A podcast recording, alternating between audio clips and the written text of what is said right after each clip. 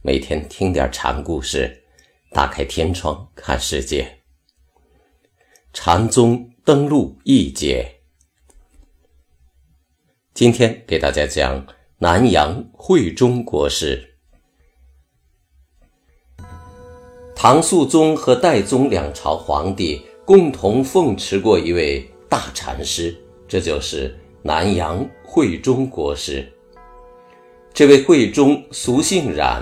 他是越州诸暨人，也就是今天的浙江省诸暨县人。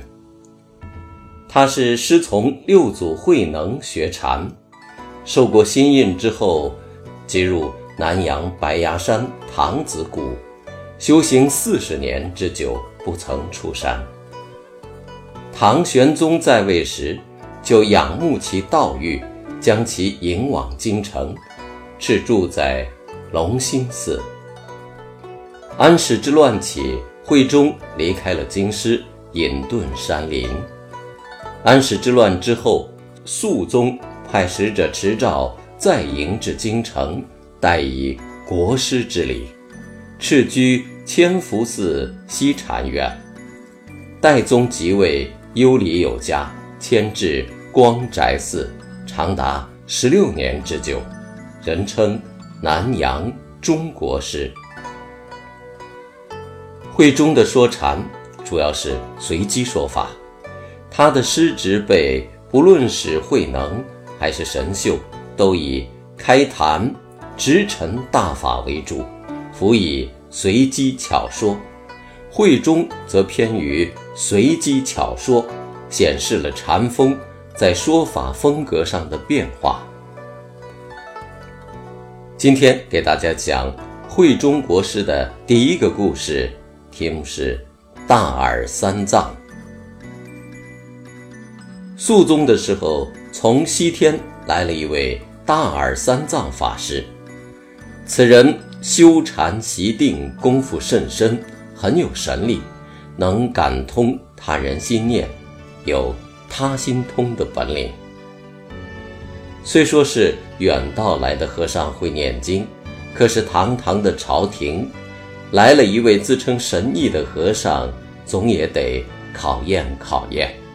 于是，肃宗便请中国师试验一下三藏法师。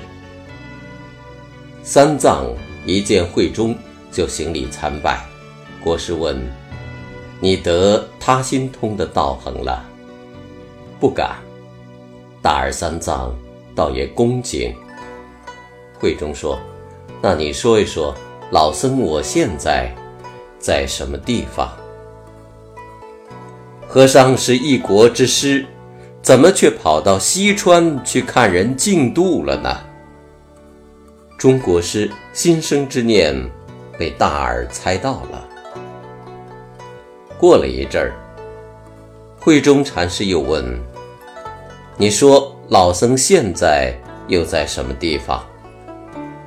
和尚是一国之师，怎么现在又跑到天津桥上看人家耍猴子去了呢？三藏说：“天津桥在东都洛阳。”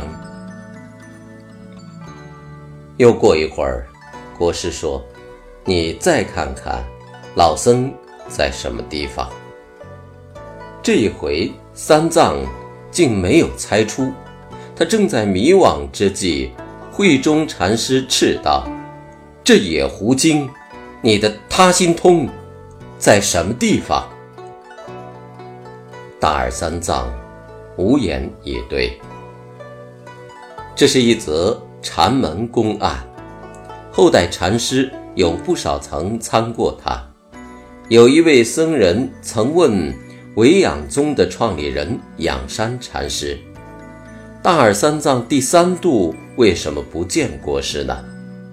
仰山回答：前两度是摄净心，后入自受用三昧，所以大耳和尚法力失效了。